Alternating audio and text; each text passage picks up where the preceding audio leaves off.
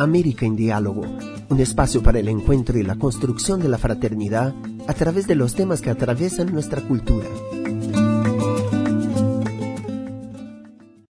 Hola, estamos comenzando un nuevo América en Diálogo. En este episodio vamos a hablar de la religiosidad popular, un fenómeno presente en toda América Latina. Para hablar sobre este asunto, invitamos a la profesora María de Fátima da Fonseca. Actualmente ella es docente de filosofía política en la Facultad Católica de Belén, en el estado de Pará, Brasil. en esta entrevista, Fátima Fonseca aborda algunos de los aspectos centrales de la religiosidad popular, con especial atención en la realidad brasilera, así como algunos puntos críticos que envuelven a estas expresiones. Para comenzar esta conversación, la profesora Fátima Fonseca ha buscado caracterizar la religiosidad popular en América Latina. Es la mixtura del catolicismo oficial con el catolicismo popular y la devoción popular, que son prácticas religiosas bien diferentes. El catolicismo oficial tiene su lengua propia, su ritual y sus representantes legales, obispos, padres, diáconos, agentes de pastoral, de los movimientos y servicios que enseñan el seguimiento del amor al Padre revelado en Jesucristo, que nos invitó a entrar a su reino animados por la fuerza del Espíritu Santo. Esos son los principios a ser vividos con amor en el día a día. El catolicismo popular procura insertar en su vida esos principios, pero tiene serias dificultades para eso.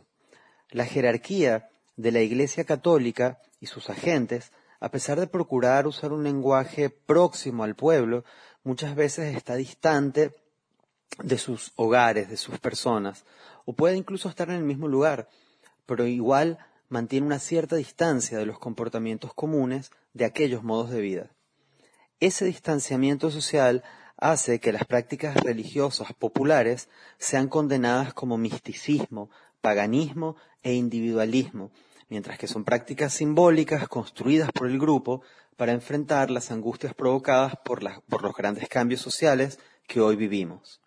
En ese sentido, son varios los pueblos que utilizan fragmentos de la religión oficial e incorporan en sus vivencias de fe.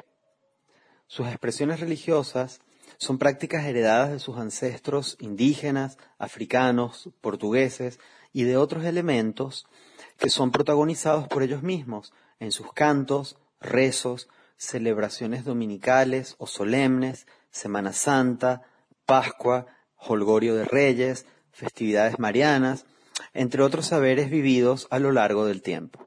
Por eso, la devoción popular es muy fuerte, valorando el bautismo para sus niños, las fechas religiosas, las fiestas del patrón, las novenas, el culto a los muertos, y que todo tiene un significado en la cultura popular, aunque es normalmente restringido a su espacio comunitario. ¿Cuáles aspectos considera cuestionables o problemáticos en las expresiones de la religiosidad popular? En este sentido, ¿qué decir específicamente sobre la devoción? La expresión religiosidad popular para algunos es como si fuese de poco contenido doctrinario. Precisa ser corregida por enseñanzas formales con criterios de fe y razón para su discernimiento, valorización y sentido crítico de las prácticas religiosas del grupo, para que la fe cristiana sea asumida como el compromiso del fiel con la transformación de la realidad social, política, económica y cultural existente en la sociedad. Siendo así, la devoción popular debe ser purificada de los elementos mundanos, ingenuos y de intereses locales. Tenemos documentos de la Iglesia que recomiendan el reconocimiento y respeto a las prácticas religiosas marianas y de los santos como señales de la presencia de Dios en aquel grupo o situación particular. Como ejemplo, en Belén tenemos el Sirio de Nazaret, que viene profundizando cada año el tema de la, evangelización casa a casa por el ánimo bíblico para aumentar el conocimiento y el compromiso con la palabra de Dios y su amor por ella. Es una devoción mariana muy antigua en Belén y que enfatiza la presencia de María como intermediadora con el Padre. Por eso merece nuestra veneración. Mientras tanto, María nos ofrece a su Hijo Jesús como camino de salvación. No es ella la que nos salva, aunque realice nuestros pedidos y promesas. ¿De qué forma el magisterio de la Iglesia trata estas expresiones religiosas populares? El magisterio, por medio de varios documentos del Vaticano y de la Conferencia Nacional de Obispos de Brasil, hacen el esfuerzo para formar eh, agentes ordenados y laicos de pastoral para el reconocimiento de que, por mayores que sean los desafíos y las angustias, el Señor Jesús se hace presente, resucitado y victorioso sobre la muerte y el pecado, caminando con nosotros, sus discípulos, para fortalecernos y llevarnos a proclamar la alegría del Evangelio, pues nacida y alimentada en el corazón de la vida comunitaria, las comunidades eclesiales misionarias tienen como misión generar nuevas comunidades y, en ese movimiento, interpela a la sociedad llamando a todos a la conversión. Últimamente, los documentos del Vaticano, de la Comisión Eclesial Latina y Caribeña y de la Conferencia Nacional de Obispos de Brasil han incluido asuntos para el estudio y la profundización de los agentes y fieles.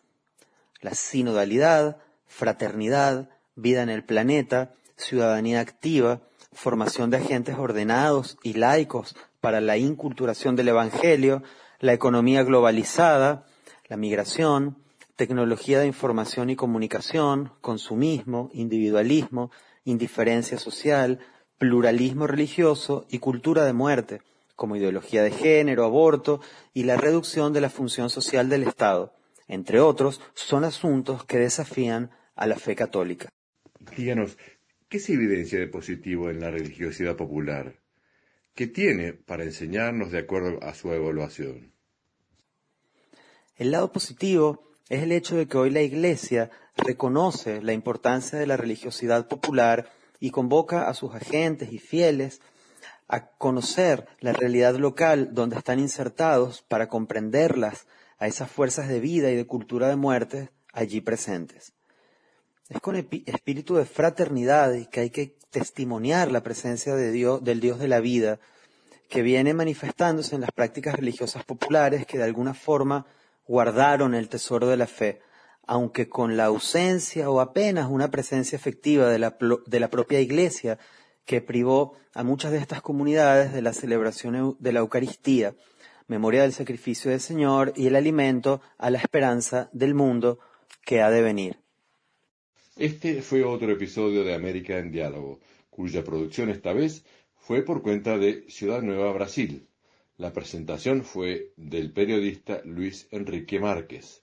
América en Diálogo es un proyecto conjunto de las ediciones de la revista Ciudad Nueva en América Latina y Caribe. América en Diálogo es una producción de Ciudad Nueva Latinoamericana y Caribeña. Muchas gracias y hasta la próxima.